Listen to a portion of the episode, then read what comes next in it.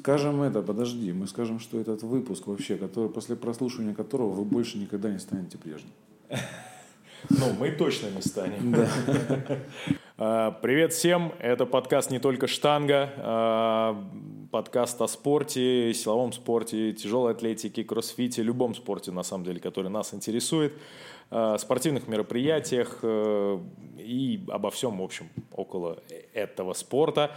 Это Макс, и Даня.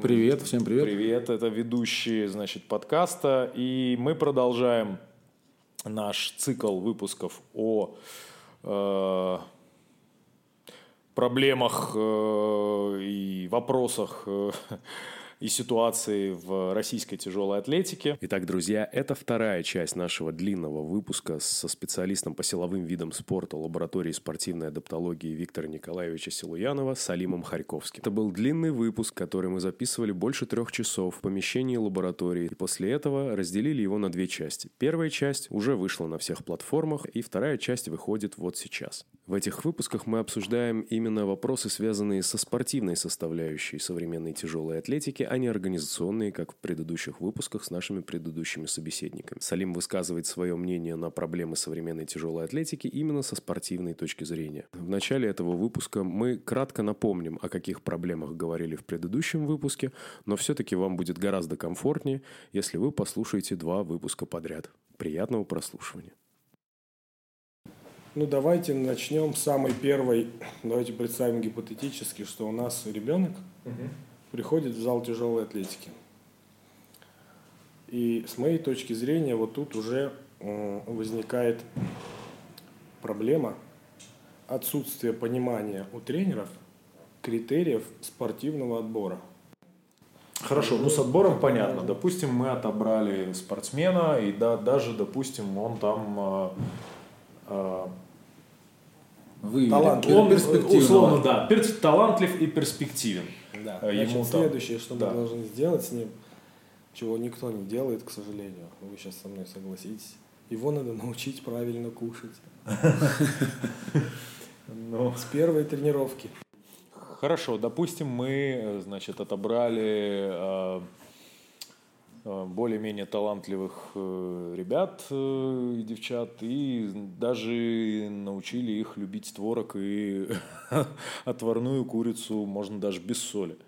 А, что дальше? Дальше следующая проблема. Так. Да блин. Я ее называю биомеханическая.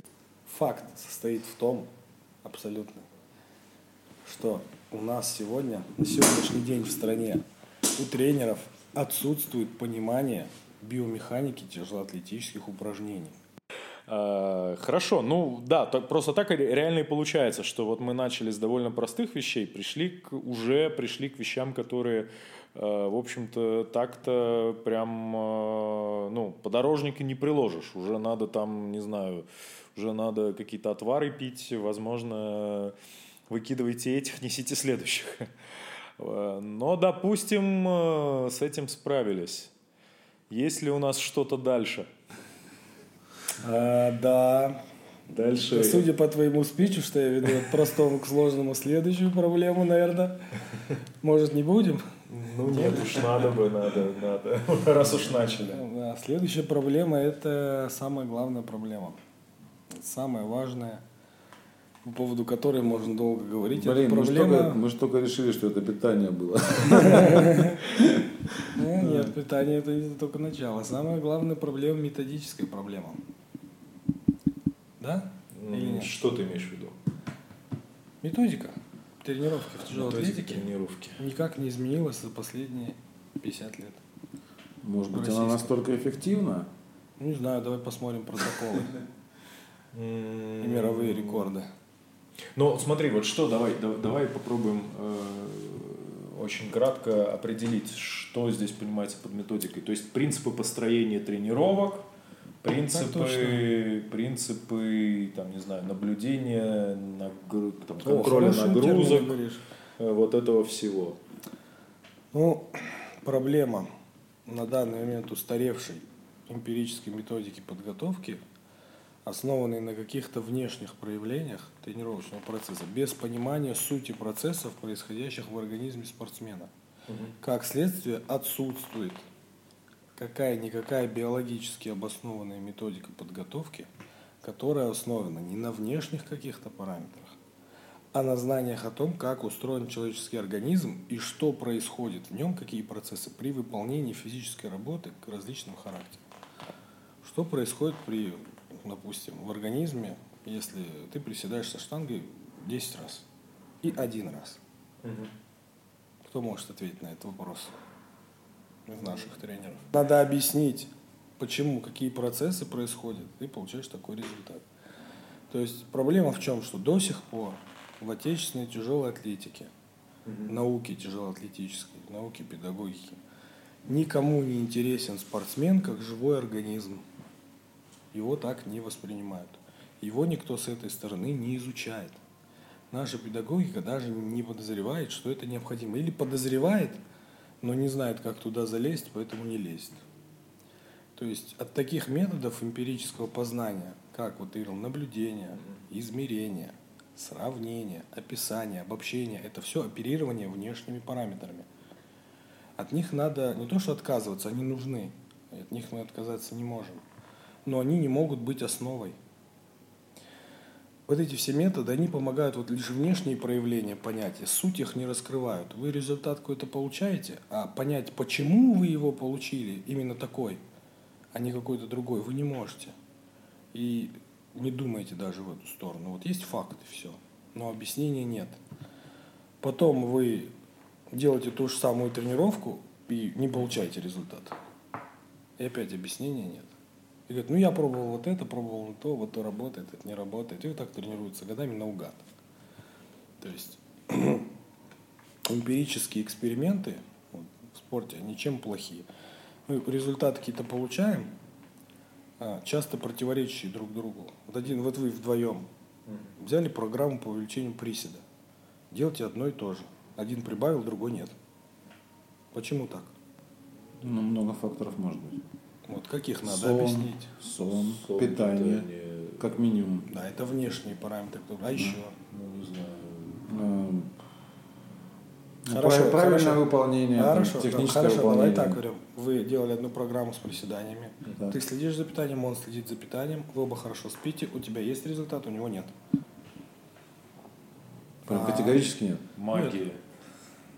Вот что надо сделать, чтобы понять, а почему? Ну, видимо, Ну, наверное- что-то по- померить внутри. Да. Но Правильно, надо залезть внутрь и посмотреть, как все устроено, и Анализ. почему наша тренировка не привела вот к такому, ну не совсем анализы, анализ только одна часть. А наша эмпирика классическая она запрещает лезть внутрь спортсмена. Э, Тренеров не интересует, что у него внутри в организме происходит. Абсолютно не интересует. У них есть входящий параметр, тренировка, которую мы ему дали, и результат. Он этим оперирует. Между этими двумя блоками нет никакой связи. Мы не знаем. Вернее, тренера не знают, почему такой результат получился или не получился. Почему одному дает прирост, другому не дает. И они чего делают? Они, получается, все перебирают варианты. И чем больше они вариантов перебирают, тем больше они запутываются. Что нет никакой э, общности у них. Вот. Одни варианты на одних людях работают, на других не работают. Потом на первых людях опять не работают. Ты берешь новый вариант, он вроде сначала сработал, потом опять не сработал. И вот так люди годами всю жизнь наугад тренируются. И начинается поэтому сумасшедший дом на, на тренировках. Начинают выдумывать. Вот уже с методикой, все, подходы, повторения, уже все использовали. То работает, то не работает. Начинают выдумывать куча новых упражнений. Вот какой-то зал не приеду, куда-нибудь по провинции, обязательно какие-нибудь два-три упражнения, которых я вообще не слышал никогда. Ну, тренер придумал. Выдумывают кучу упражнений, разбивают движение на части. Для каждой части выдумывают свое упражнение. Там своя объем интенсивности. И думают, что это должно повлиять на результат. Ну, согласен, это как предположение можно использовать. Но померить есть результат. Или нет, объективно померить они не могут. Нет инструмента. Вот он говорит, вот я делал вот так, у меня результат вырос. А как ты это померил? Говорит, ну я же прибавил 5 килограмм. Но это еще не факт, что это вследствие этой тренировки. Факторов, как сказал Данил, может быть очень много. Потому что в следующий раз ты ее повторяешь, что-то меняется, питание, например, нет, результат. Даже ничего не меняется. То же самое питание, то же самое сон, тот же самый план. Второй раз делаешь, нет результата. Мне Постоянно как... меняют количество повторов. Три, по четыре, по пять, по два, каждую тренировку, подходов. А. Почему, говоришь, тренер, почему делаем 4 по 3 сегодня? 4 по, не 5 по 6, не 5 по 5, не 6 по 2. Мне говорят, ну, потому что в прошлый раз делали 4 по 2, угу. ну, значит, надо по 3. Надо прибавить. Другую цифру называем. Да. Вот такое. Начинают выдумывать подставки там разной высоты. Раньше была у всех одна подставка, сейчас уже 2-3 подставки у всех. Двух-трех положений вот из ямы. Плинты какой хочешь высоты. У нас в зале в мое время были одни плинты одной высоты. А сейчас там смотришь э, на базах, там низкие плинты, высокие плинты, средние плинты, чтобы с любой высоты отработать. Меняют хваты, вводят задержки, потом в одной точке, в двух-трех точках, по три секунды, по пять секунд. Короче, фантазия работает у тренеров на ура. Они постоянно перебирают варианты. Почему? Потому что не понимают сути того, что происходит. То есть ты не понимаешь сути, как компьютер включить, ты не знаешь эту кнопку, ты начнешь на все кнопки нажимать. Нажимаешь, нажимаешь, не включается. Нажимаешь, нажимаешь, не включается. Да блин, что ж такое? Потому что ты не знаешь. И вот э, это все ну, пустая трата времени, запутывание спортсмена. Спортсмен начинает 100-500 новых упражнений учить. Да ему рывок надо делать классический с толчком на соревнованиях.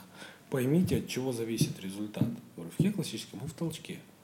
Объективно поймите.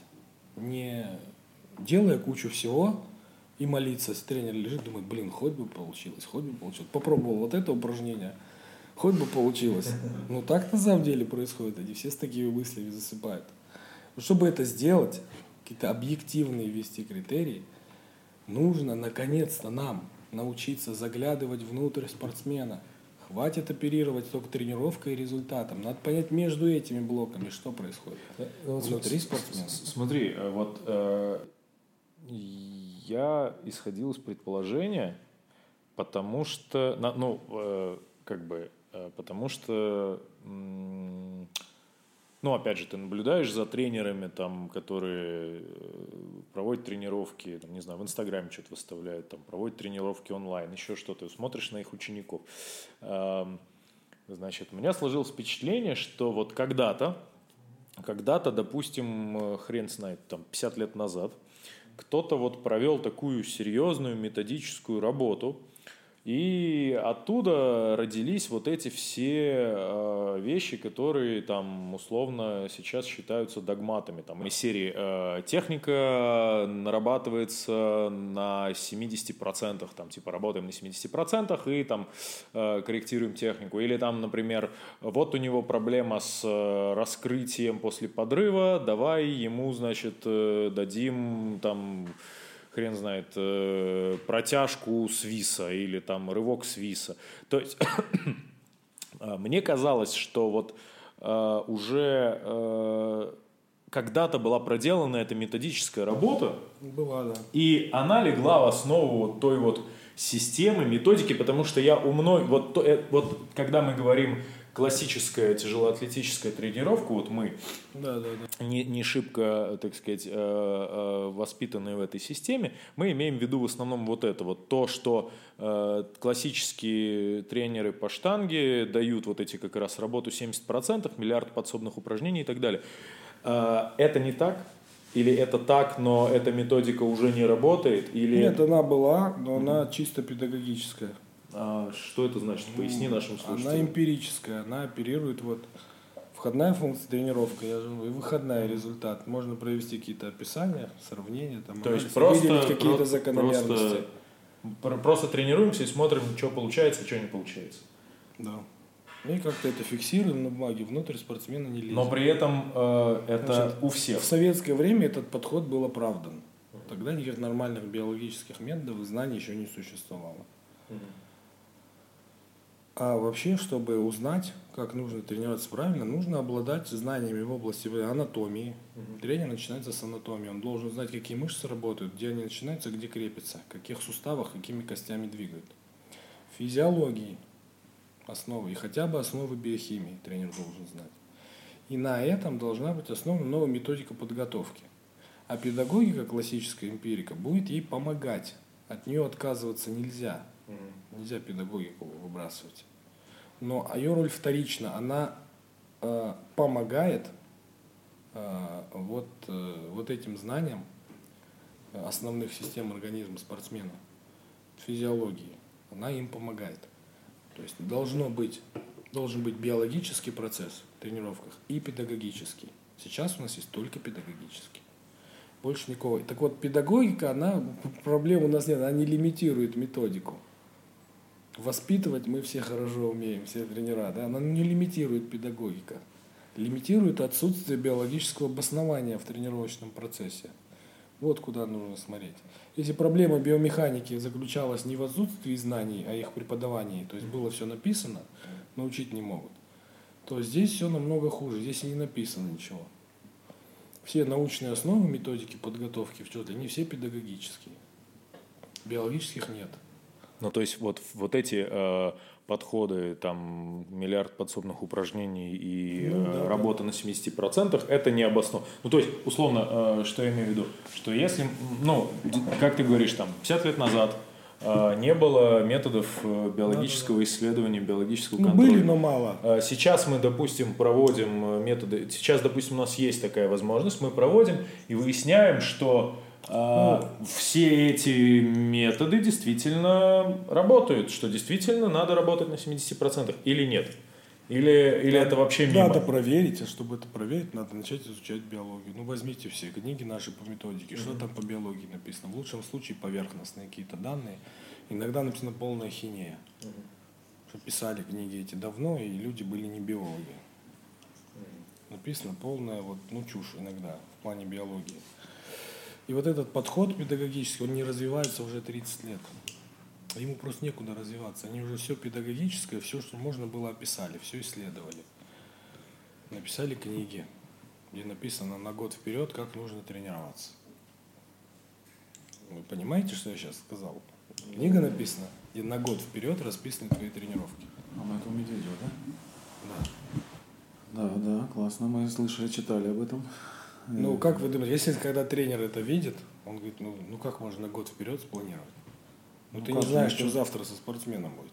Ну, как же а там же... уже прописаны упражнения, процентовки, там и все такое. Да, да, да, там инструкции подробные. Поэтому, как я говорю, люблю говорить, советская методика тренировки в тяжелой атлетике в книжках есть, угу. а на практике ее нет. Что каждый тренер, как с техникой, угу. Каждый тренер, у него своя собственная методика. Он тренирует по собственному. Он одни упражнения любит, другие не любит. Не дает. Угу. Тогда вопрос как с техникой? Постоянно а... все меняет сам по себе. Никаких, каждый тренер по-своему. Угу. Тогда как мы можем говорить о какой-то общепринятой методике подготовки? Окей, тогда вопрос ну, как с техникой. Факту. Откуда результаты были? Ну, были и... Где результаты были? В Союзе? В Союзе, например, в начале нулевых в России. Ну, сейчас, опять же, вот мы вначале говорили, в начале выпуска, что есть сейчас какие-то результаты, например, у юниоров, у молодежи. Они же наверняка тренируются так же. То есть вряд ли они Не, сейчас ну, тренируются Результаты юниоров молодежи, это, ну, если в других странах система построена, чтобы не нагружать молодого, mm-hmm а довести его до... А у нас построено, чтобы нагружать. Тренер детский, что зарплату получает?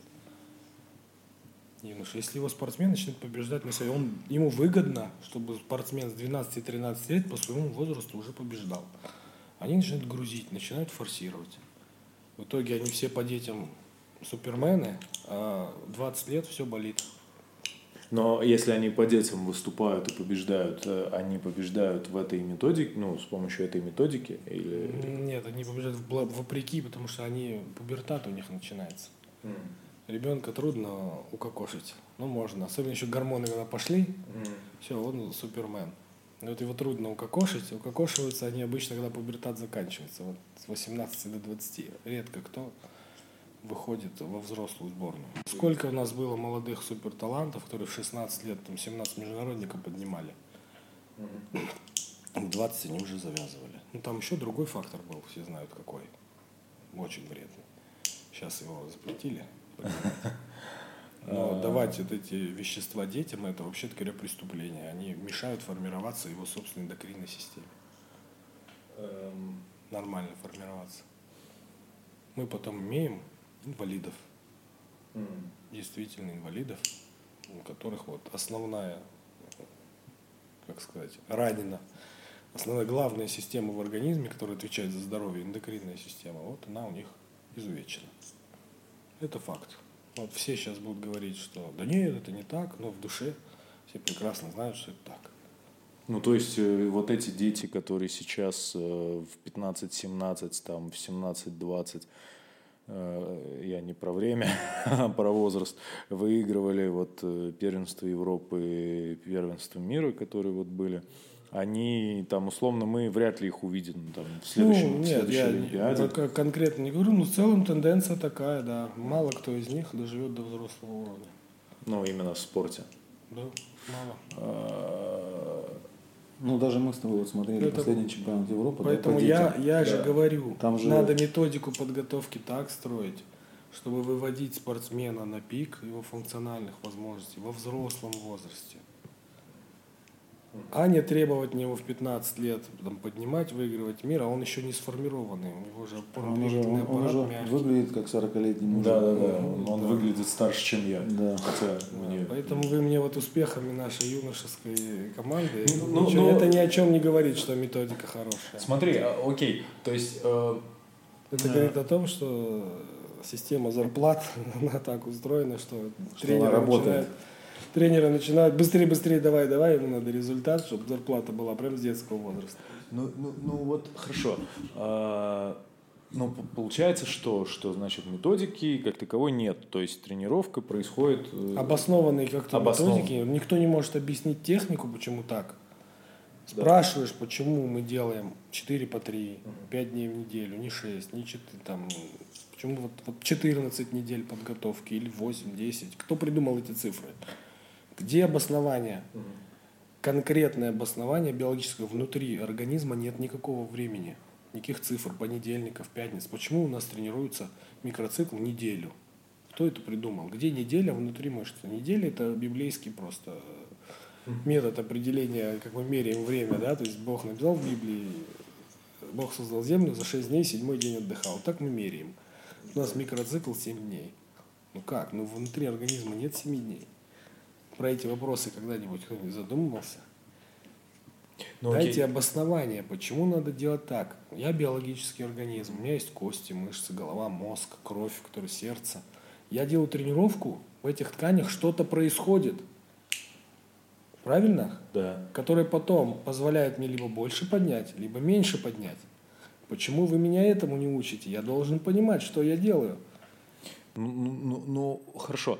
А, вот, э, допустим, ну, соответственно, вот эта методика там ничем не обоснованная. Текущая, которую вот применяют, которую применяют, опять же, она так же, как и, как мы говорили до этого, э, с техникой, она идет там десятилетиями от тренера к ученику и так далее, и так далее. То есть э, эти все цифры, процентовки, да, они в этих книгах э, Медведева или, ну, висят в залах эти таблицы с процентами, вот эти вот от всех весов. А, Висят даже программы какие-то, типа сегодня 70%, 50% там, процентов с ВИСа и что-то такое. А, Значит, люди по этим э, программам работают. Обратная связь, единственная обратная связь – это результат. Ну, то есть поднимает, не поднимает. А, То есть ты хочешь сказать, что а, условно раньше поднимали, ну и сейчас нет-нет, да и поднимают, чисто статистически... Хорошо, давай, вот чтобы ты понял, я Да. сейчас. Ну вот ты сколько тренируешься с железом? Ну, не знаю, года три, мне кажется. Ну вот я у тебя спрошу, вот ты же сейчас, проанализируя свой спортивный опыт, ты же скажешь, что я в принципе не знаю, Ну, как тренироваться. ну да. Я все, ну все. Ну вот, проанализируй свой опыт. Вот ты же пробуешь одно, пробуешь другое, правильно? Перескакиваешь с одного на другое, не дает результат там, другое пробую, дает. Потом не дает, опять надо что-то искать. То же самое. Ты в этом плане не отличаешься от самых выдающихся наших спортсменов и тренеров. Они тренируются точно так же. Просто они, ты пришел в штангу в 30 лет, они пришли в штангу в 10 лет. У тебя нет тренера, у них был тренер. Они сидели на сборах круглый год, там еще отобрались талантливые, еще их там подкормили чуть-чуть, чем надо, и вот вылезли. Но в плане, так сказать, именно методики, ты находишься с ними на одном и том же уровне. Понимаешь? Понимаю. А, Ничего нового.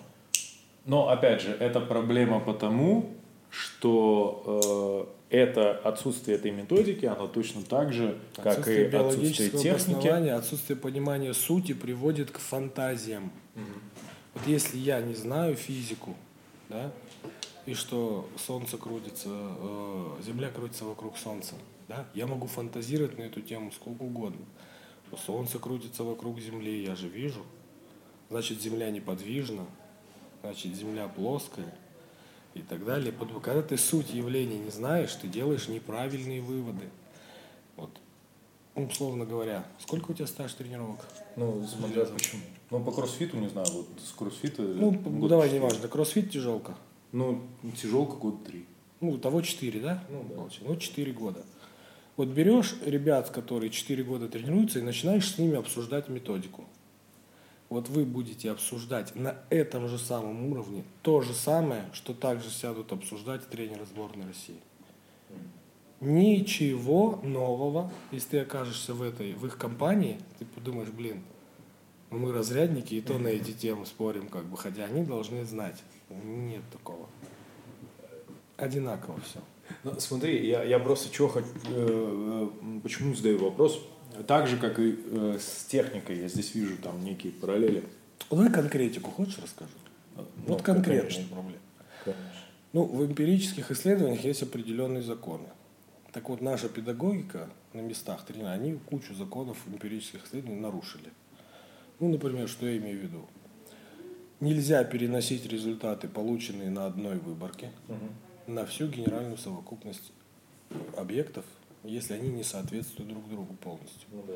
Вот Алексей Сидорович Медведев изучил, как тренируется сборная СССР. Эмпирический метод. Написал книги, да? условно говоря. А тренер на местах берет эту книгу, а у него второразрядник и дает ему этот план. Тем самым он грубейше нарушает вот ошибку репрезентативности. Нельзя план тренировок спортсменов высшей квалификации переносить на разрядников. Ему нужно было взять такую же книгу эмпирическую по спортсменам младших разрядов. А он говорит так, ну что, мы же хотим быть чемпионами. Значит, Надо надо, тренироваться тренироваться. как чемпионы. Грубейшее нарушение. Вот так тренера у нас укокошили десятки тысяч спортсменов за 50 лет. Но даже если с репрезентативностью все нормально, вроде бы, все равно ненормально оказывается. Вот сейчас вообще все меня будут атомными бомбами кидаться. Потому что я единственный говорю правду. Вот во всеуслышание. Значит, спортсмены сборных команд, мастера и кандидаты, на которых эмпирические исследования проводились. Ну, в том же ГЦО Ливке, например, исследовали же студенты. 95% из них употребляли что? Запрещенные вещества. Ну, сейчас все меня будут кидаться, что это не так, это Ну, что. не доказано, Все но- знают, что это так. Но, но скажем, представим, что да. Все знают, что это так. Ну, в Союзе анаболики продавались в аптеке свободно. Все мы это знаем, до 2000-х годов можно было пойти без рецепта купить, пожалуйста, принимай.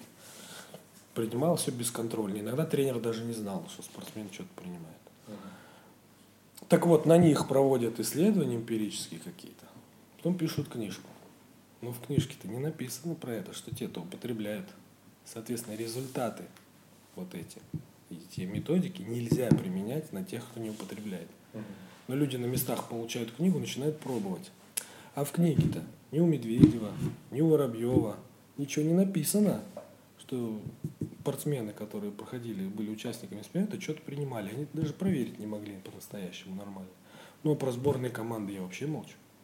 Вернее, у Воробьева было написано, что надо принимать атлетические витамины.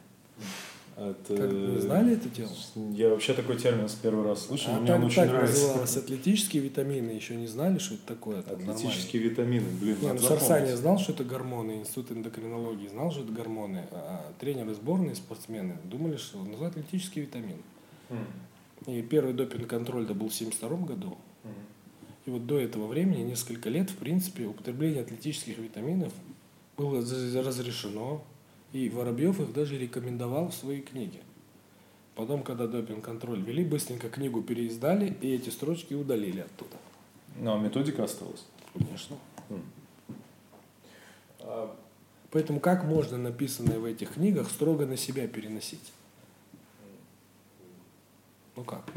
Ну как ты будешь имитировать, пытаться воспроизводить тот план тренировки, те объемы, ту интенсивность, которую показывал человек на фармакологии, это в книге написано, что принимать вот столько, вот столько. Потом просто удаляют эти строчки, и книга дальше идет в печать. Там еще вопросы к сбору данных есть. Ну, свидетельства старых спортсменов.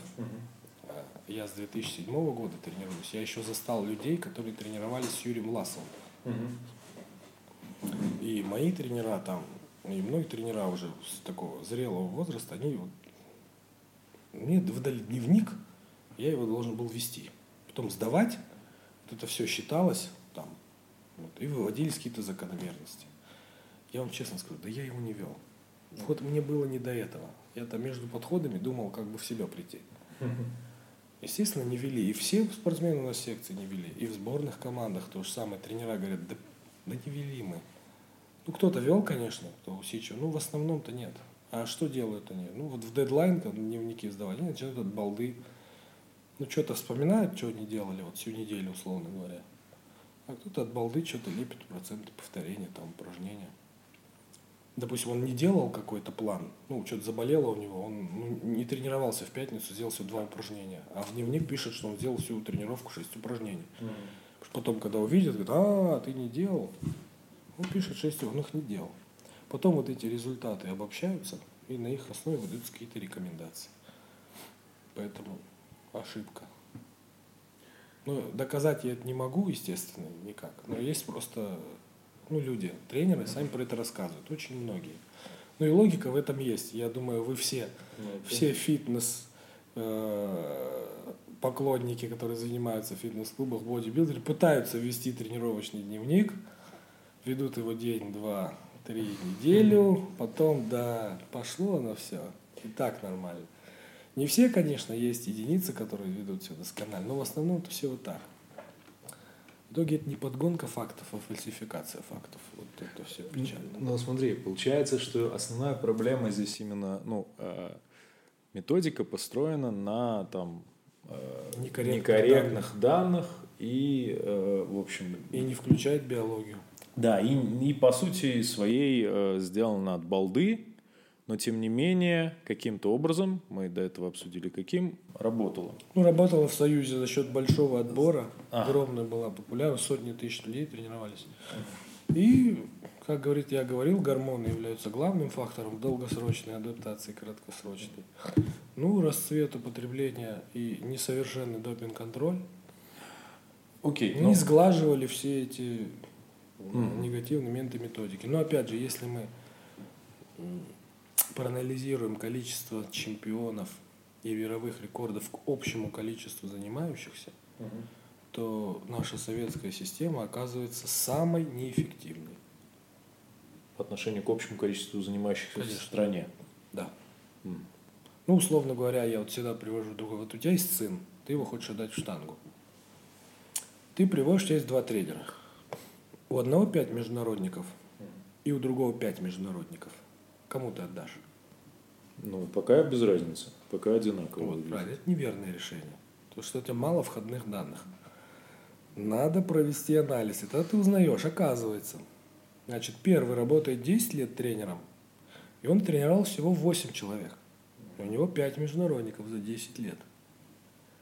А второй тренирует 30 лет и тренировал 100 человек. И у него тоже 5 международников.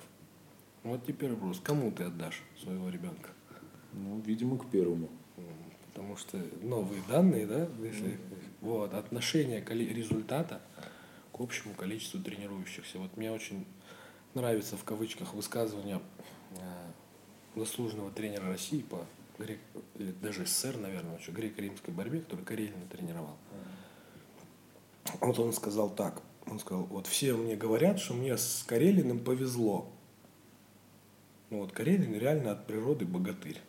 уродился, ну, монстр, монстр, монстрище. Стал бы у любого тренера чемпионом. И вот он говорит, мне, конечно, мне с Карелиным повезло. Но они, говорит, не знают, какой это был большой труд. Мне его найти. Потому что, говорит, прежде, чем я нашел Карелина, через меня прошло 10 тысяч детей. Ну так себе реклама. Ну вот как это воспринимать? Это положительная характеристика самого себя или отрицательная? Вроде положительная, что много трудился, 10 тысяч детей тренировал, а получился вот один Карелин. Или это все-таки отрицательно? То он сам, наверное, когда говорил так, он считал, что это положительно. Понимаете смысл, да? Ну да. Вот наши тренеры, печально что, они этого не понимают, что методику надо менять. Они слепо верят в вот великое прошлое, вот догма. Есть икона, советская тяжелая атлетика. Причины наших сейчас провалов нас зажимают. Мы вообще-то пушистые, самые лучшие, кристально чистые. Но это все заговор против нас. У них вот настолько мышление закостенелое, они не понимают, не хотят понимать, что настала пора вот все менять. Я это связываю с возрастом, потому что в основном вся наша тренерская школа – это возрастные люди, которые оттуда вышли. Но есть и голоса среди них, но между собой, которые говорят, тоже тренеры, ребята, ну давайте признаем, ну давайте, ну вся старая методика была на химию заточена. Убрали, вот когда химия была, спортсмен мог тренироваться у разных тренеров абсолютно по-разному. Чего не делает, там есть результат. Химию убрали, ни у какого тренера от одного к другому прыгает, нет результата. Есть вот такие тренера, которые про это заявляют. То есть понимают на самом деле. А я так думаю, что почти все это понимают, но не боятся сказать бояться. Но, ребята, не бойтесь, давайте будем развиваться, давайте будем учиться, что-то делать новое. Поэтому они во всеуслышание говорят, у нас великая школа, все надо делать, а между собой шушукаются, говорят, блин, ну мы же реально на самом деле не знаем, что надо делать. Ну давай вот честно признаем. Многие, еще третья категория, они говорят так, ребята, все нормально, надо подождать 2-3 года, что-нибудь разрешат опять сожрать. Надо просто переждать. Будем ждать, что разрешат, новую таблетку. То есть это проблема, потому что да. Э, методика Давай основана я. ни на чем. Да, ни на чем, по сути. А, при, все ее результаты, объективно, это условно э, ошибка выжившего или там да. подмена, э, условно, аргумент после этого значит вследствие этого. Погуглите, что это такое. Да, при этом... Если не знаете. А, и, соответственно, поэтому в условиях, когда у когда нас... нет людей... Когда нет людей, мало. когда нет... Э, когда изменились условия по сравнению да, с теми... таблетки запретили, в которых, людей, ну, все, да. методика перестала Методика перестает работать. А, ну, или как бы, вернее, работает, но результаты не показательные. Вот, типа, тех же детей, которые выигрывают сейчас там на каких-то уровневых соревнованиях. А, что, соответственно, это тоже, э, э, вот это еще более глобальные изменения, еще более глобальное лечение этой проблемы. Ну, вот этот подход эмпирический, чисто педагогический, который еще на неполных, ложных, фальсифицированных, как хотите, говорите, данных основан, он не может использоваться нынче в развитой науке, так называемой. На дворе идти колотить 2021 год. Угу человечество в изучении самого себя уже дошло до молекулярного уровня. Не просто уровня мышечной клетки, а уровня того, какие процессы происходят внутри ядра, внутри любых органелл. Это уровень молекул и атомов. Уже наука, биология в чистом виде перестала существовать. Она слилась с физикой. Потому что физика изучает у нас молекулы и атомы. Теперь новая наука – биофизика. Да?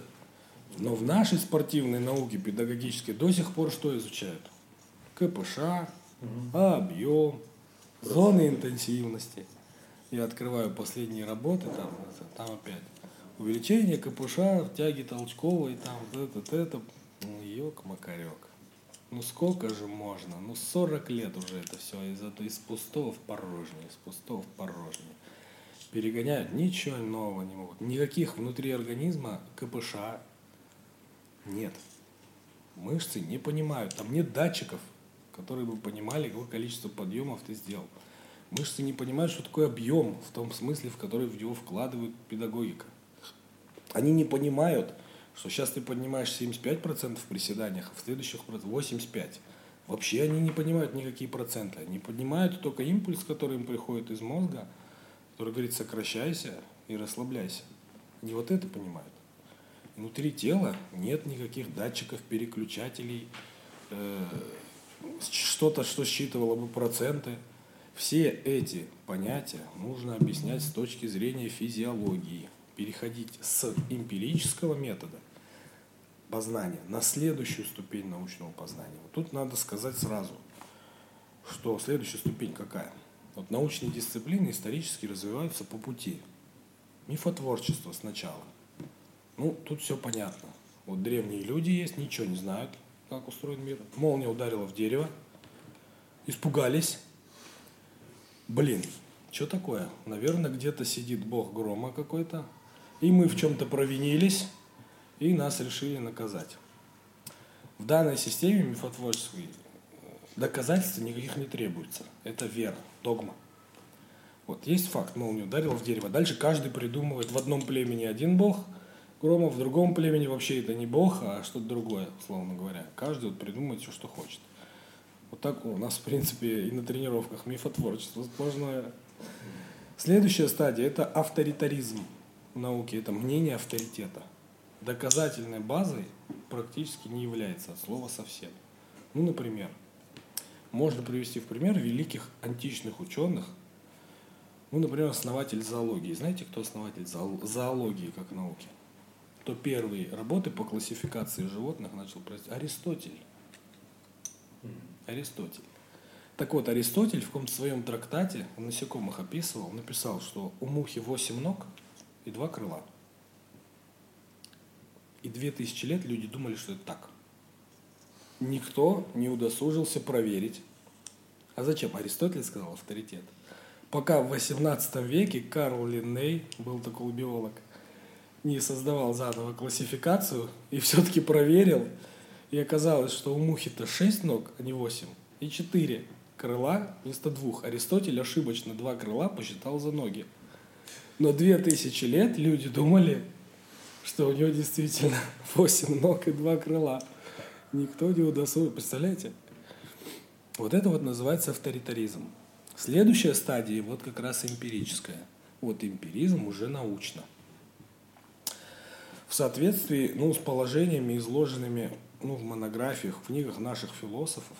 А у нас очень сильная философская школа была по философии науки в Союзе. Ну, можно известные цифры. Степин, Спиркин, Новиков, Ушаков, это все вот советские современные. Эмпирическое знание строится непосредственно на взаимодействии субъекта познания с объектом с помощью приборов измерения – если мы что-то можем померить, получить результат, вот это уже эмпирика. Вот тут слово приборов стоит. Когда у нас э, изучали, как тренируется сборная СССР по никаких приборов по методике не использовали. Это КПШ, интенсивность, потом просто считают и все. Вот у нас есть спортсмен. Как мы его можем изучать эмпирически? Вот в соответствии с тем определением, которое я ему сказал. Мерить что-то, наблюдать. Мерить. Ну вот мы можем мерить, но без приборов, угу. прибором не померишь. КПШ можем угу. померить, зоны интенсивности, в которых он работает, вес на штанге можем померить, массу тела можем померить. Можем биомеханически его исследовать. Является ли это наукой и научным подходом? Безусловно. Безусловно, эмпирика, педагогика – это наука. Является ли это конечной станцией на нашем пути познания истины? Нет. Это Просто описание внешне проявляемых свойств, какое-то количество их выражения, без объяснения сути. Ну, например, мы все видим, я уже говорил, что Солнце крутится вокруг Земли. Мы можем это измерить, скорость. Это будет нормальное эмпирическое исследование. Но будет ли это правдой? Мы померили.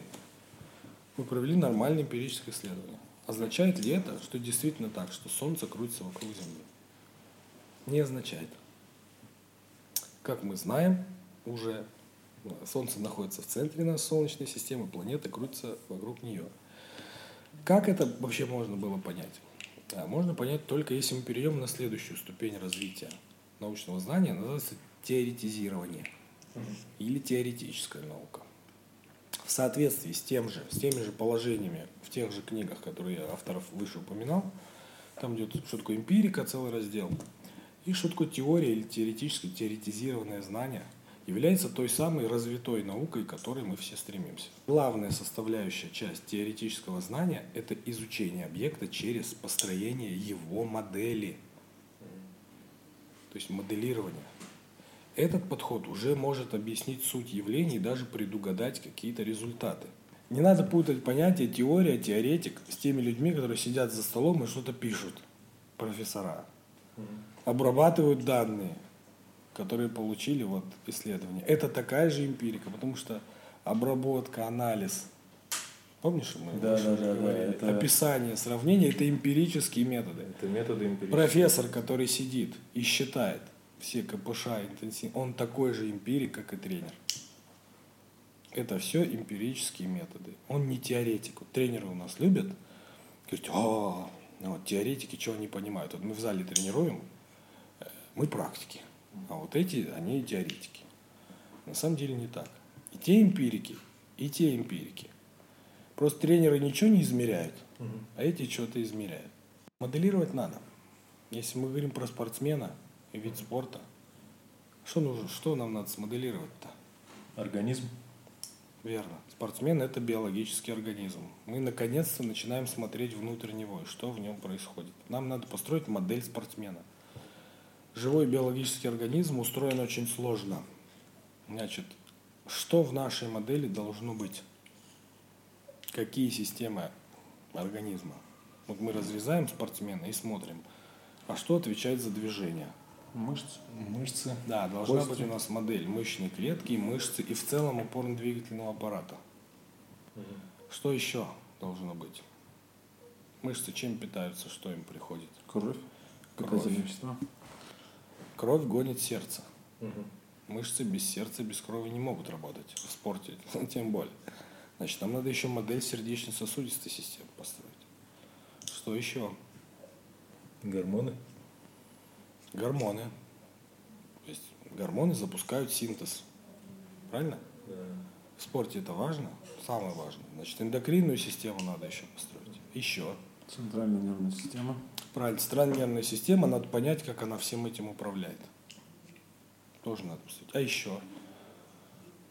Еще одна есть. Иммунная. Иммунная. Потому что, чтобы спортсмен не болел. Тогда две. Две. Ну, еще, еще одна есть. Значит, мышечная клетка, мышца в целом, опорно-двигательный аппарат, эндокринная система, иммунная система, сердечно-сосудистая и дыхательная, центральная нервная система и еще чего? Без чего мышцы не растут? Без белка. Значит, какая система? Пищеварение. Пищеварительная. Надо построить вот модели всех этих систем. И чего тогда? И ничего не будет, на самом деле. Потому что каждая отдельная модель, она ничего не описывает. Надо понять, как они функционируют вместе. Надо построить общую модель, состоящую из вот общую модель, что происходит mm-hmm. внутри организма спортсмена на основании модели вот мышечной, эндокринной системы, иммунной и все такое. И понять, как это все вместе функционирует, как изменение одного параметра в эндокринной системе, в гормонах, mm-hmm. приводит к изменениям в мышечных клетках. И при этом какие запросы идут на пищеварительную систему в плане потребления э, нутриентов, да? И как сердечно-сосудистая система это все обслуживает там кровь. И как мозг этим управляет. А это очень сложно. Это может сделать только математика. Поэтому развитая теория, говорят, она всегда в себя включает математическое моделирование тех процессов. Вот сейчас мы у нас в физтехе, тут сбоку, есть очень крутой специалист, очень крутой. В мире один из первых молодых в своей области. Он занимается математическим моделированием сердечных процессов. Все хочу к нему пойти с ним поговорить, интересно но все никак не дойду. Да. То есть этот подход используется в развитой науке, в нормальной физике. Там все только через модели. Понимаете, да? Э, это модель э, каждого конкретного э, спортсмена? Или она там какая-то усредненная? Или она может быть общая? Или Она абсолютно общая. организм всех людей функционирует по одним и тем же законам, Мгм. учебники физиологии есть. Но есть особенности, да? И вот этом я буду говорить в следующем э, проблеме, что у нас отсутствуют методы контроля. На самом деле организм функционирует по одним и тем же законам, но э, это в общем смысле. Ну да. Но он настолько, настолько сложно. Ну, машины все ездят по одним и тем же законам. Ну да. Вот, есть определенная модель машины, у которых, допустим, проблема коробка. Ну, вот коробка проблема у этих машин. Большая часть машин, там эта коробка начинает стучать, но какая-то часть нормально, все. То есть, а законы физики одни. Также и здесь вся физиология одинаковая общая, но каждого конкретного спортсмена надо контролировать через методы контроля. Главный биохимический. Мгм. Все равно надо отслеживать. Мы знаем, как надо тренироваться в целом. Вот в целом для всех спортсменов это правильно. Но для каждого конкретного могут быть нюансы. Поэтому каждому конкретному человеку мы должны подбирать его тренировочный объем. Вот у него гормоналка слабенькая, условно говоря, и он не вывозит такой объем, который вывозит человек, у которого сильного гормоналка. Поэтому законы тренировки мы не меняем, мы меняем объем. Как мы это поняли из контроля. Мгм. Это следующая проблема, потому что у нас контроля тренировочного процесса нету. Вообще нету. Ну, то есть, смотри, э, если мы возвращаемся к тому, что мы говорим об отсутствии методики, о том, что эта методика должна быть построена на теоретическом знании, в данном случае на моделировании организма спортсмена, на моделировании процессов, которые происходят в различных системах, э, как они взаимодействуют между собой, и, соответственно, как вот та самая тренировка, которая как, вот, как и в эмпирическом подходе э, воздействует только не на черный ящик, а на все системы в отдельности, как это все между собой связано, и, и предсказывать результат. Вот это условно э, можно сделать, можно это построить, можно это сделать там неким обобщенным э, подходом. Надо в голове иметь общую модель. Тренер должен понимать, куда вообще процессы идут, что должно быть. А по каждому конкретному спортсмену с помощью контроля ты будешь определять, перешел ты эту грань или не перешел. И вот биохи... сейчас все тренеры скажут, как это постоянно биохимию у каждого сдавать. Вот у нас четыре метода мы предлагаем контроля биохимический, только один из них. Есть еще биомеханический, есть педагогический, есть лабораторный. В принципе, если тренер мастеровитый будет, он, ему не надо, он с помощью педагогического контроля уже поймет, что-то не то или что-то то. Но этому надо обучать. У нас этого блядь, нету. Ничего не написано. Вот это подход будущего. То есть эксперимент как проверка теоретического предположения. Мы, исходя из модели, делаем предположение, гипотезу. А потом проводим эксперимент, проверяем ее. Не просто проводим эксперимент, получаем результат и чешем репу, не знаем, почему так произошло. Мы выдвигаем предположение, гипотезу, которая суть объясняет. И потом проводим эксперимент, чтобы ее подтвердить. Поэтому все, хватит, надоело. Пора вводить биологию и моделирование математическое в методику подготовки. Не только в атлетике, во всех видах спорта. Это огромный резерв есть у нас в результатах. И возможность сохранить здоровье спортсменов. Наши профессора педагогики, ну, Медведев самый известный, они, конечно, молодцы. Проделали огромную работу там, ну пусть с ошибками, ну, ну хоть что-то, да. Но для того времени это было хорошо. Ну да, для того времени ну, никаких... Но уже к 2000 годам все это устарело. Менять мышление, добавлять к педагогике моделирование основных систем организма спортсмена на основе имеющихся на сегодняшний день знаний по физиологии, биохимии, цитологии, морфологии и всех других биологических наук. Вот, наверное, все по этой проблеме, но я могу еще часа три про нее говорить, поэтому Но основные моменты я рассказал. коротенечко пробежались. Но на самом деле, смотри, на самом деле действительно мы ну, со стороны наблюдая, понимаем, что там есть какая-то шляпа с этим, что методики, в общем, э, сильно основаны на системе верований, скорее, вот, и на все тех же традициях, которые, в общем, э, даже если имели под собой какое-то обоснование, какую-то логику, какие-то знания, э, результаты каких-то исследований, сейчас это все там уже потеряно. И это действительно надо обновлять, но на самом деле, как ты и сказал в начале обсуждения этой проблемы, э, это будет, на мой взгляд, там сильно непросто внедрить такой подход в существующую систему. И опять же, наверное, это надо внедрять с ну, в новое поколение. Хотя, в принципе, обследовать там, ну, применять этот подход на уже устоявшихся спортсменах, как раз в отличие там, от предыдущей проблемы, от техники, например, можно. И, в принципе, наверное, имеет смысл. Можно, но очень трудно. Потому что целая армия тренеров ну, говорит, да. что у нас все нормально. Окей, но допустим... У нас все хорошо. Допустим, мы поменяли методику, ну или как-то приблизились к э, ее биологическому основанию.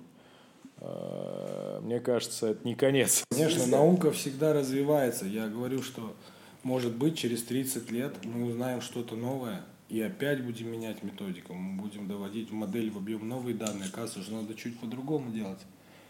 Но чтобы развиваться, наука развивалась, надо переходить на следующий. Но мы же застряли на этом этапе сейчас. Никто не говорит, что вся проблема физподготовки вот решена. Мы построили модель, что она полностью корректная. Но на сегодняшний день она вот такая и намного лучше объясняет все процессы, чем говорят тренеры. Ну, полную ахинею несут, да? Может быть, через 40 лет появятся новые данные, и мы будем вносить изменения. Развитие не остановить мы всегда будем что-то менять, что-то добавлять, что-то делать. Есть ли какие-то проблемы еще? Ну, а остальные проблемы, можно коротко по ним пройтись, еще две. Они прямо вытекают из вот проблем методики. Угу. Вот почему Лев Павлович Матвеев, как вы думаете, не пошел на Западе? Ну, люди попробовали. Потому что тренировочный процесс должен начинаться с контроля. Надо определить, в каком состоянии находится человек сейчас. А у Льва Павловича Матвеева в его книгах про это ни слова не написано. Ну... Вот как раньше было, не знаю, как сейчас в кроссфите. Приходит тетенька, парень, неважно, никогда ничего не тренировался, группа делает уже. Ну, говорит, становись туда, делай вместе с ними. Это корректный подход? А протестировать его изначально, понять, может, он помрет там у тебя сейчас. Ну зачем? Он не будет, у него группа. Зачем он будет этим? Вот, Иди это туда тест. Делай. Иди туда делай. Выживет, значит, э, вот так, естественный отбор. Естественный отбор. Вот поэтому Лев Павлович Матвеев на Западе не прошел. А потом на Западе уже тогда понимали, что контроль необходим. Конечно. На Западе они воспринимают только физиологию. Им надо через физиологию объяснять. Но при этом ты говоришь, что там биомеханики нет. Да, ну не то, что нет. В некоторых странах но она не развита. Анализ движений. Представляешь, анализ движений ну, да. это, это 10% э, книги по биомеханике нашей, анализ движений. Проблема отсутствия контроля, надо определить, в каком человек состоянии находится. Угу. Потом сделать какую-то работу и опять его протестировать и посмотреть, какие изменения произошли. Вообще в правильную сторону вы тренируетесь. Если у вас гормональная система умирает, значит надо что-то менять. Поэтому какие методы контроля надо вводить? Первый – биохимия. Биохимический. Так он есть у нас. Угу спортсмены сборных команд регулярно проходят УМО, углубленное медицинское обследование. Где результаты УМО? Остаются в УМО. А они там сдают анализы? Да. Прям нормально. Ну, вот такие, которые подошли. Ну, не все как нужно, конечно. Там не все гормоны сдают, которые нужно. Ну, тестостерон сдают. Mm. Печеночные сдают. Mm. Много там общий анализ крови, лейкоцитарную формулу сдают. Тест делают нагрузочный да идиотизм, что штангистов заставляют на дорожке бегать, чтобы определить функциональный вот такая чушь. Ну, просто полная некомпетенция тех, кто проводит это умо. А чем обосновано вообще вот это тестирование? Оно да общее у всех штангистов? У всех, э, у всех видов спорта? Как определить работоспособность там, сердечно-сосудистой системы? Надо дать ему побегать. Раньше хоть на велике тестировали, а на велике еще ладно, штангисты четырехглавая, сильная – они еще покрутят долго. Задохнуться, конечно, но mm-hmm. покрутят. А бегать-то штангисты вообще не могут. Трусцой. Там голень надо тренированного. А штангисты голени нет. а сверху три колобашки висят. Две, два бедра и задница. То есть тяжесть большая, мышца маленькая, которая участвует. Естественно, штангисты ничего не могут на дорожке побежать. Им говорят, да, вы вообще не спортсмены, вы вообще дохлые. Ну, глупость, это не рабочие мышцы. Гребец тоже не может нормально бегать. Потому что руки тренированные, а ноги не такие тренированные. А тест одинаковый для всех. Да. Так вот, результаты там биохимию сдают, но только они остаются там же. Там же остаются. Тренера не знают, что это важно, не берут. Наоборот, их бесит это, что спортсменов на умо забирают со сборов. А, мы пропустим тренировку утреннюю, там надо ехать, рано вставать в 5 утра, опять это проклятое умо и все такое. Вот такое отношение к этому. А я видел результаты УМО э, спортсменов сборной э, юниорской до 20 лет. 8 человек я видел. Значит, два человека были живые, остальные все были мертвые. Мертвые в смысле? Ну, у них тестостерон был ниже нормы. А. Ниже. Это 18-19 лет, ребята. Ага. Когда своего, своего тестостерона до То есть гормональная система уничтожена в хлам. Нет, только два спортсмена были живые. Но один был с деревни, такой деревенский парень. Это знаете, ему здоровье дало такое, что вот он выживает, да. А второй это был мой спортсмен. Так вот, потом я видел результаты УМО одной очень известной спортивной организации, большой в Москве. Мне штук 20 показали результатов. Я говорю, о, ну у вас, говорю, только два человека поднимают, вот эти, а остальные все мертвые. Он говорит, как ты узнал? Я говорю, из анализов. Я говорю, тебе больше скажу. Вот эти два человека, которые поднимают, они у вас сачкуны. Он говорит, как ты узнал? Мы их не можем заставить тренироваться. Я говорю, потому что они сачкуют, они поэтому и имеют нормальный уровень половых гормонов. Не делают половину той работы, которую вы им говорите. Я вот так рассуждаю. Хотите, называйте это Шерлоком Холмсом там или что. Но если я вижу, что... А я знаю, как там тренировались, тренировались на убой. Если я вижу парень не загнанный, то у меня только один ответ. Что он... Халявит. Халявит. Как ты, говорит, узнал? Мы их снимаем. Самые, говорит, проблемные. Они поднимают, говорит, больше всех, но самые проблемные. Я говорю, ну вот же все по анализам видно, ну ё-моё, ну научитесь вы их читать. Поэтому биохимический контроль нужен, он у нас на бумаге есть, по факту его нет, тренера им не пользуются. Я знаю тренеров, которые понимают, что это нужно, берут результаты, но у них нет знаний, чтобы интерпретировать то, что там написано. А спросить они хотят был кто бы их научил, и некого. Понимаете? Некого спросить. У сборной России вот как что с анализом делать? Идут к врачу, ну там врач так, одно название. Таблетку от простуды дать только. Все. Больше ничего. Значит, биохимия первый метод контроля, второй биомеханический. Вот это то, что предлагает наша педагогика, в частности, РГУФ, тензоплатформу и так далее. Можно по скорости ускорению движения штанги одного и того же веса понять, в каком состоянии находится спортсмен. Угу. В состоянии, вот, если он медленно сегодня делает, ну, скорее всего, утомлен. Да, вот продолжительность фазы. Если быстро делать все, скорее всего, не утомлен. Хороший метод. Хороший. Но я с одним тренером стал, говорю вот ему про это. Он говорит, да это фифло какое-то. Нафиг мне это надо? Я и так это вижу. Да я, говорит, его знаю как облупленного. Что, я не знаю, с какой скоростью он рвет 150 килограмм? Я сразу вижу, замедляется она или нет. Мне для этого никакая фото-видеоаппаратура сбоку, которая будет все фиксировать, не нужна. В чем-то он прав, на самом деле. Ну, скажут они мне, что он сегодня в плохом состоянии. Ну, говорит, и дальше что? Вы скажите, что мне делать, чтобы он не был в плохом состоянии. То, что он в плохом состоянии, и так вижу, он медленный. Дальше, лабораторный метод. Вот у нас лаборатория, мы можем протестировать ну, штангиста. И тест называется мы на максимальную лактатную мощность. Можем протестировать у него скоростно-силовые возможности мышц ног, рук и мышц ног. Ну, вот мышц рук это не информативный показатель, но в тяжелой атлетике практически это ну, не имеет значения такого. Не обязательно иметь суперсильные руки угу. в штанге. Хорошо, конечно, но вообще не обязательно. А вот скоростно-силовые возможности мышц ног являются основополагающими. И чем хорош велотренажер, что там работают четырехглавые, ягодичные и задние поверхности. Мы определяем уровень скоростно-силовых возможностей не в какой-то одной мышце, а в целом комплексе мышц вот, бедер, и когда они еще скоординированно работают. Неплохой тест. То есть мы определяем мам, делим на вес тела, мам определяется в ваттах, мощность, делим на вес собственной спортсмена, получаем относительный показатель.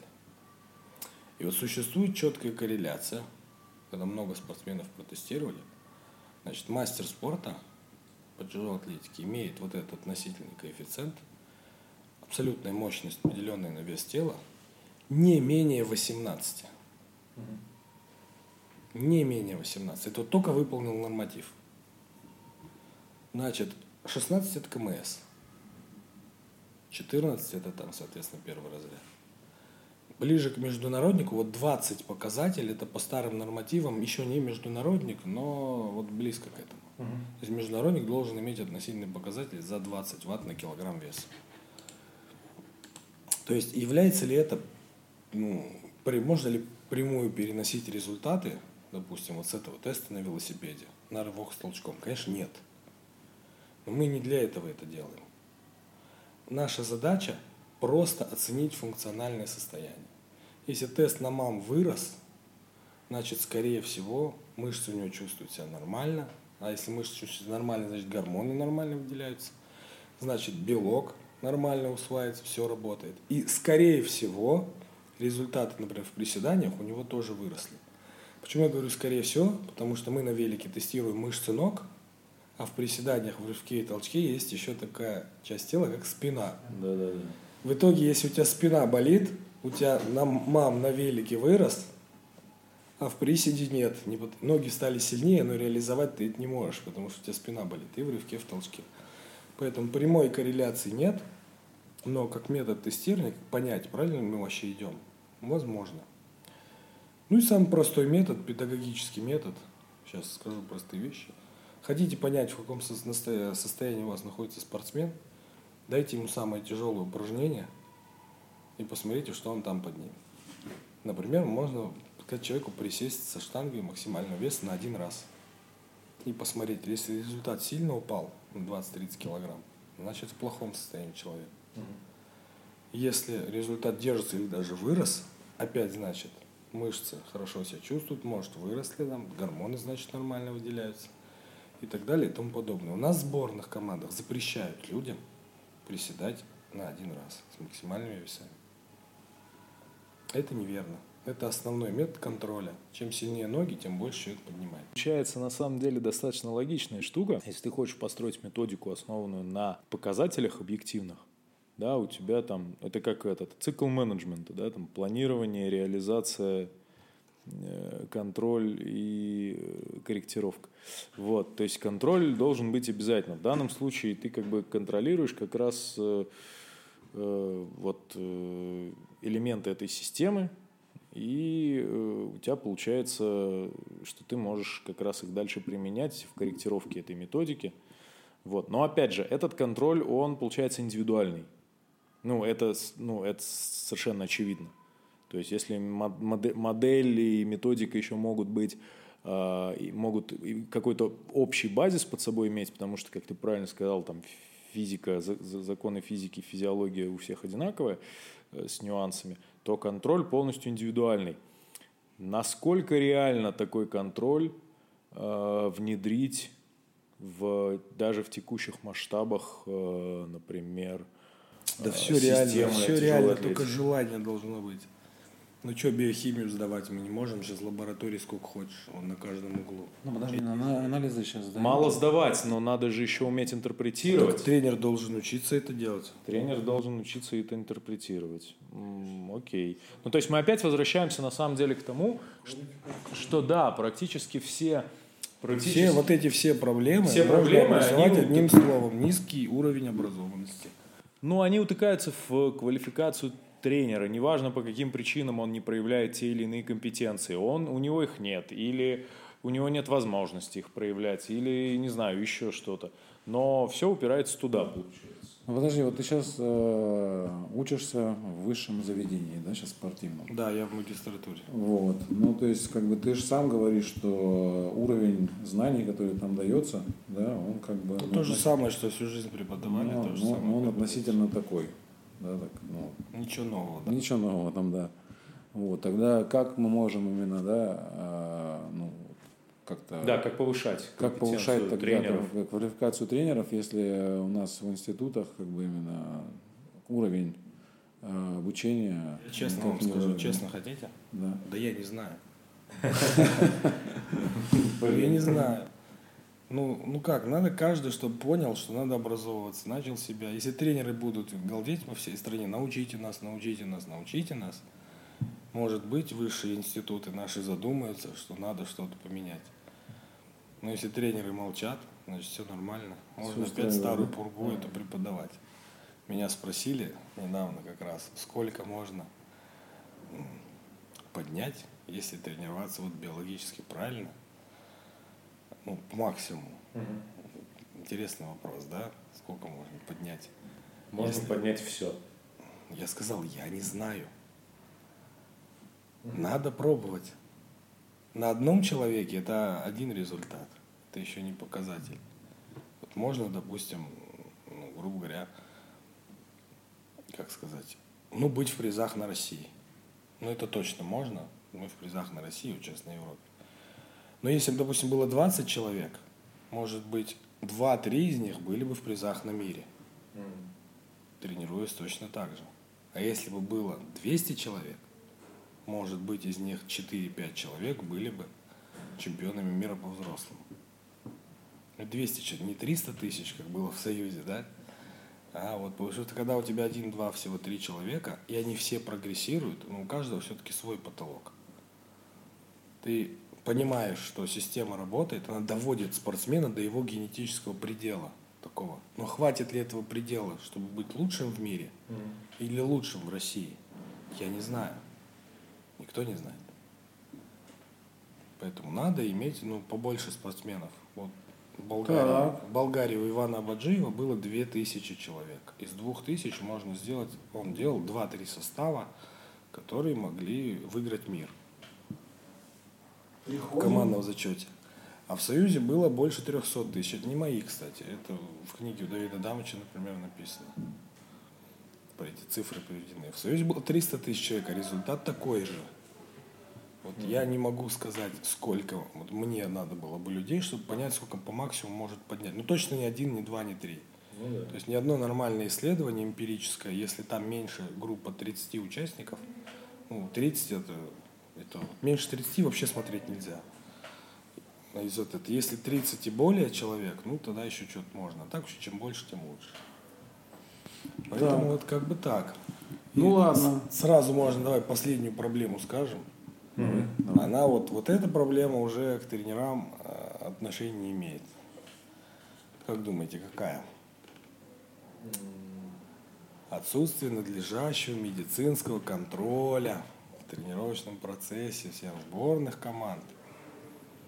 Что было в Союзе, а сейчас нету. На базах нет врача. А, А если он есть, то он ничего не делает такого, чтобы его можно было назвать врачом. Человек получает травму, он представлен сам себе. Хочешь уезжай со сборов, лечись дома. Хочешь езжай, там, из Чехова, грубо говоря. Вызывают такси, едут в больницу. То есть, а может, бывают же какие-то повреждения, где счет идет на минуты, где надо помощь оказывать мгновенно, сразу. Ну, а с тобой это ничего нет. Спортсменов не лечат, их нагружают хорошо, травмируют постоянно, а как надо лечить, не лечат. Тут все ничего не организовано нормально. Ну, а с чем это связано? А черт его знает. Но это, то есть это было, а потом в какой-то момент пропало? в Советском Союзе это лучше было развито. Были врачи, брали анализы, давление мерили. Сейчас тоже давление меряют, но это единственное, что. Повышенное у тебя давление, никто тебе не запретит тренироваться. Просто пишут, что у тебя было повышенное. и всё. А это просто раздолбайство наше, мне кажется, национальное. Ну, база есть, штанга есть, столовая есть, что вам еще надо? Ну, и все, и тренируйте себе. Я думаю, вот такие условия. Поэтому вот когда вы говорили об организационных проблемах с людьми, Вы эту проблему затрагивали, а вот надо было им задать вопрос. Вы, чиновники федерации, госслужащие, люди, которые должны беспокоиться про тяжелую атлетику, про спортсменов, вы подумали, как организовать медицинский контроль правильно? Ведь у нас как большинство травм происходит? Они все переходят в хроническую форму. Получается спортсмен повреждения. Вместо того, чтобы прервать тренировочный процесс, ехать на диагностику, узнавать диагноз, начать быстро лечить, ему тренер говорит, закачаем, выпьем обезбол, перетерпим, поедешь к врачу, он тебе запретит тренироваться. Ну, по крайней мере, как минимум скажет неделю ничего не делать. А это смерть, если ты на сборах находишься. Сразу тренер скажет, а это главное, ты что там? Поэтому давай будем терпеть. Вот он не долечивает это, начинает дальше тренироваться, все, он все переходит в хроническую форму. У нас большинство, да практически все сборники с болячками, все хроническая форма, потому что им не дают ни времени полечиться, ни возможности. Не объясняют, куда надо поехать, кому и чего сделать. Понимаете? Безобразие форменное. Вот этот вопрос я бы задал организаторам нашей тяжелой атлетики. Вообще в эту сторону думали? Ну, про питание на базах, я думаю, бесполезно задавать. Вот в Таганроге у Ригерта нормальная база, нормальное Прекрасно. питание. Почему? Потому что частная, да? Да. Ну, да. Ну, а на государственной базе еда отвратительная и мало, и невкусно. Для спорта вообще, говоря, не подходит. Потребности обычного человека она, конечно, покрывает в энергии, а потребности спортсмена, который тренируется два раза в день, она вообще не покрывает. Почему про это никто не говорит?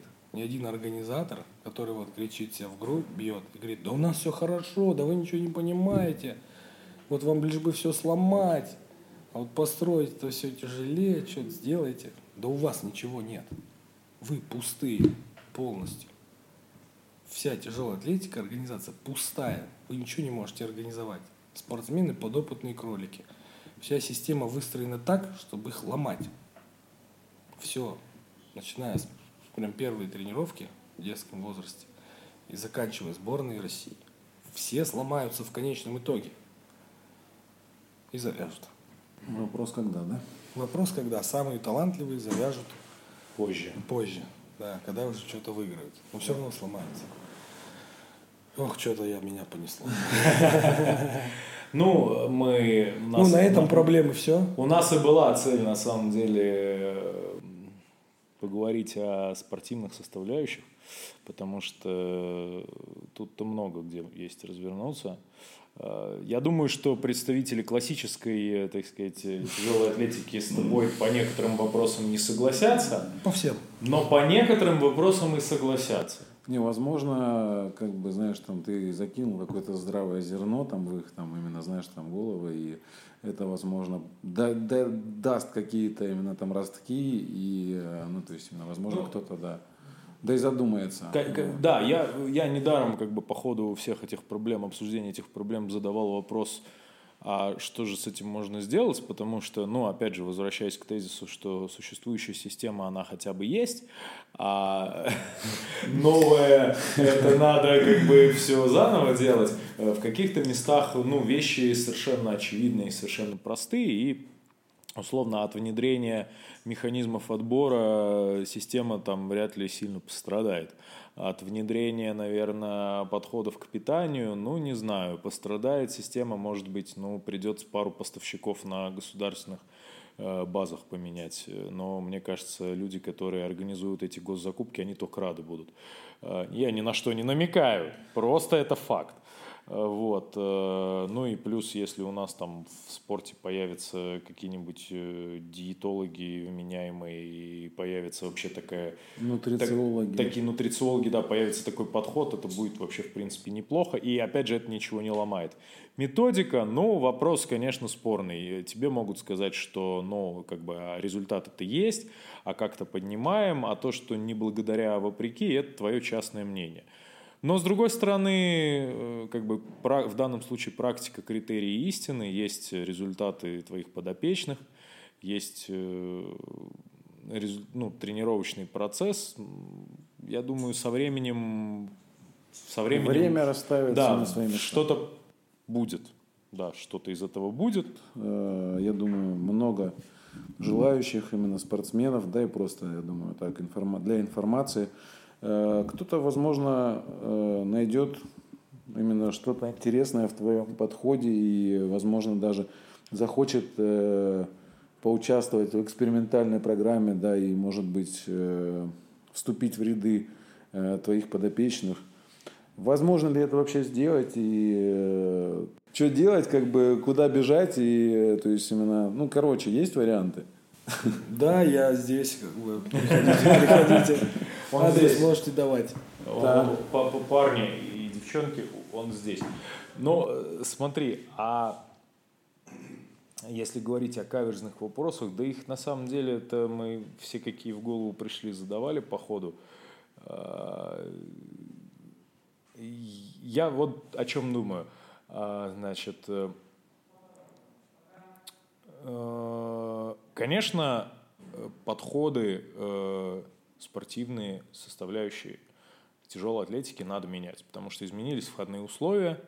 А, У нас э, скажем так, пропала возможность употреблять определенные вещества, у нас сильно снизилась массовость и пропала возможность проводить отбор, условно нагружая просто 10 тысяч людей, э, чтобы выживали сильнейшие.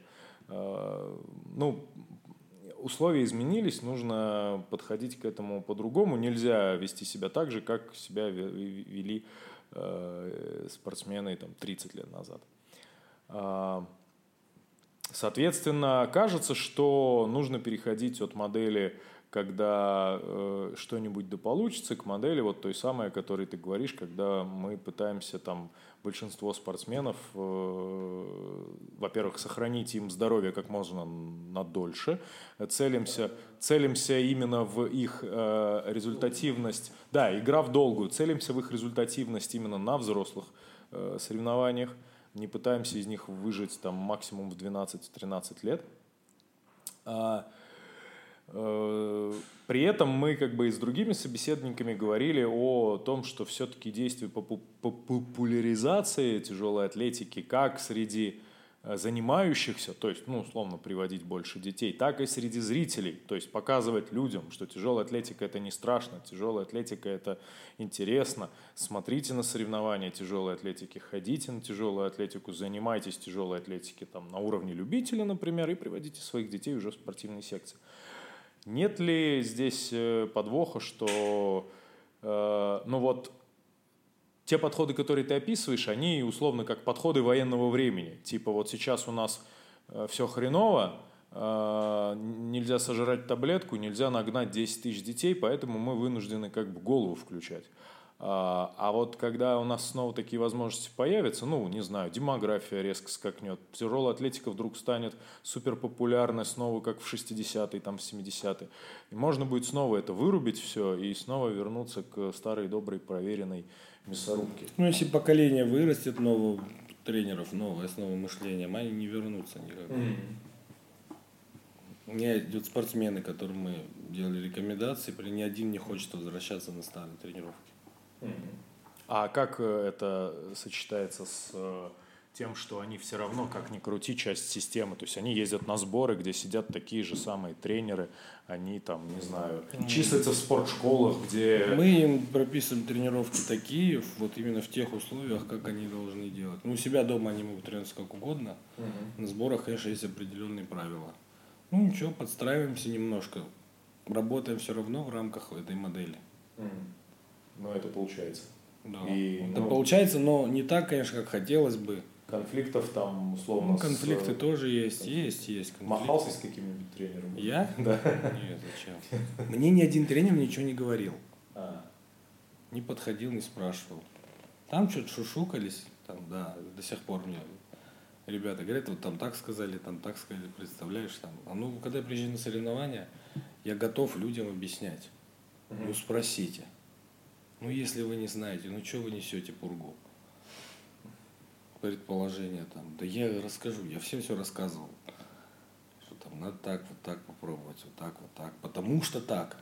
Потому что для тренера по штанге это другое слово. Что-то из разряда не знаю, языка не беру. Он эти слова никогда не слышал. В штанге слова потому что. Вот такого не используется.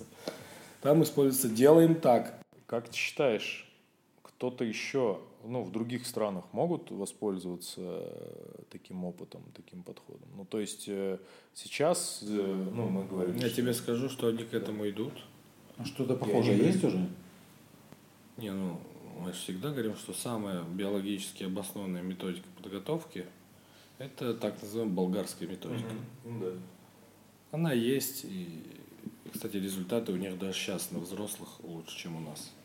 Они по взрослым там что-то залетают э, на мир, на Европу, хотя у них не было федерации долгое время, их там развалили, разнесли, они тоже под пристальным контролем. Но все равно что-то могут поднимать. Ну, если, думаю, выйдет тяжелая атлетика в Болгарии на прежнем уровне, массовости там так, 20 лет назад, и в Ливане, там основная проблема, что не финансируется тяжелая атлетика. Очень слабо финансируется. Вот. Ну, а так, Китай, такая же система отбора. Ну да, то есть это система техники отбора. там вообще нет. Это система отбора, там полмиллиона занимается. Но не победит ли в итоге эта система отбора умную, Может и умную победит. штангу? Может и победит, я не знаю. Я не пророк, не могу туда заглядывать. Но я твердо знаю, что тренироваться лучше, понимая, что ты делаешь.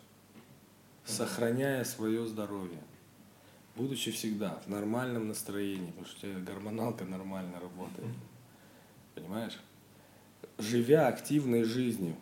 Не как ты сейчас, ребята, приходят, делают тренировку сборную, потом два дня лежат, не могут встать. Когда ты делаешь тренировку, ты нормальный человек. Ты можешь заниматься любой деятельностью. Я верю, что такой подход всегда будет лучше, чем тренировки на износ. Мне кажется, это идеальная фраза для окончания нашего выпуска. Мы, если честно, тоже в это верим. Мы надеемся, что те люди, которые послушают этот выпуск дослушают его все-таки до конца, э, сделают для себя какие-то интересные выводы. Э, Возможно, мы, мне кажется, Салим э, согласится, мы с удовольствием бы поучаствовали в какой-нибудь дискуссии, возможно, в каких-нибудь прениях сторон, У нас в институте недавно был дебатах. В нашем да. институте недавно был круглый стол как раз по проблемам тяжелой атлетики, по той э, теме, которую я вам сейчас рассказываю. Так вот, они, там серьезные дяди были в галстуках, там они договорились и приняли решение, что проблема тяжелой атлетики современной российской, отсутствие результатов в том, что спортсмены перестали вести дневники.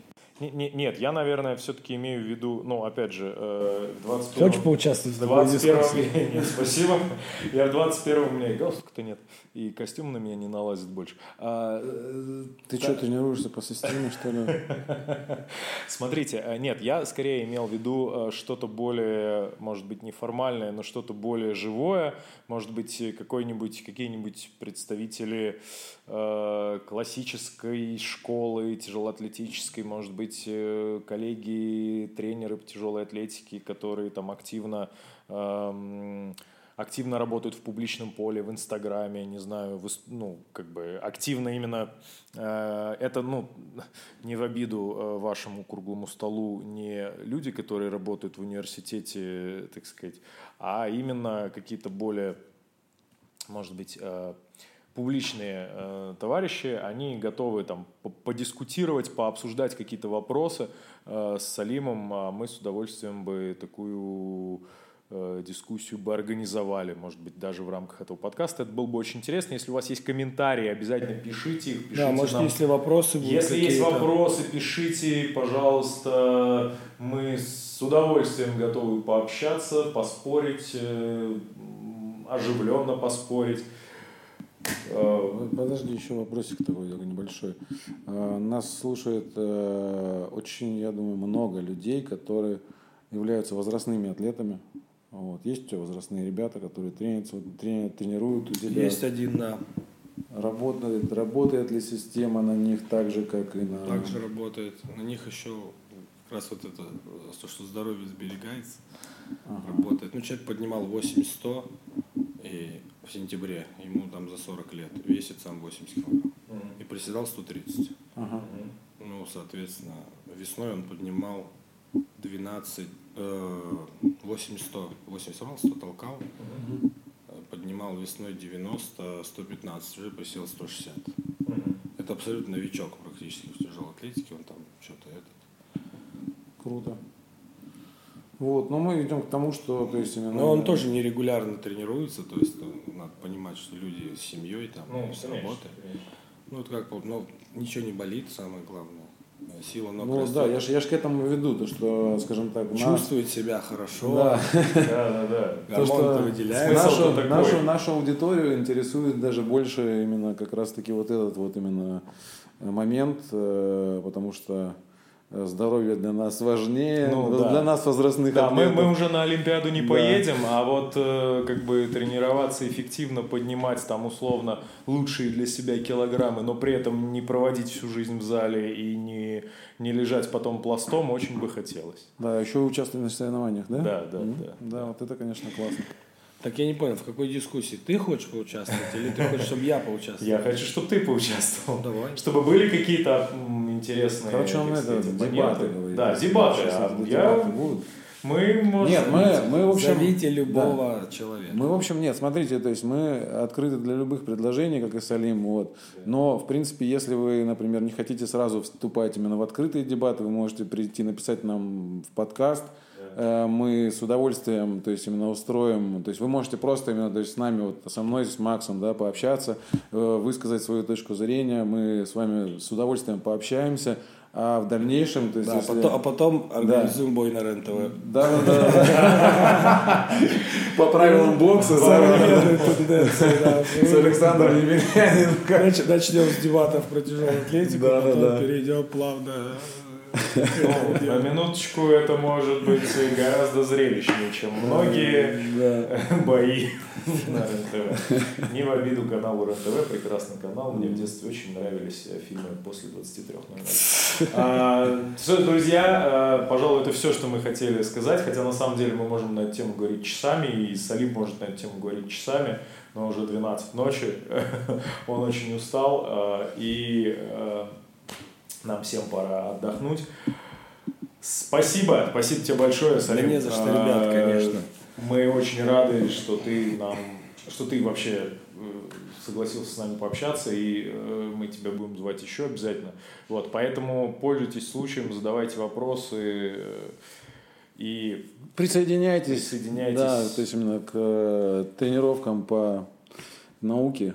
По уму. Все, да, все виды спорта, то есть именно как бы здесь можно как бы именно подключить сюда именно Да. подтяну- подтянуть именно как Да. тяжелую атлетику, так и все остальное.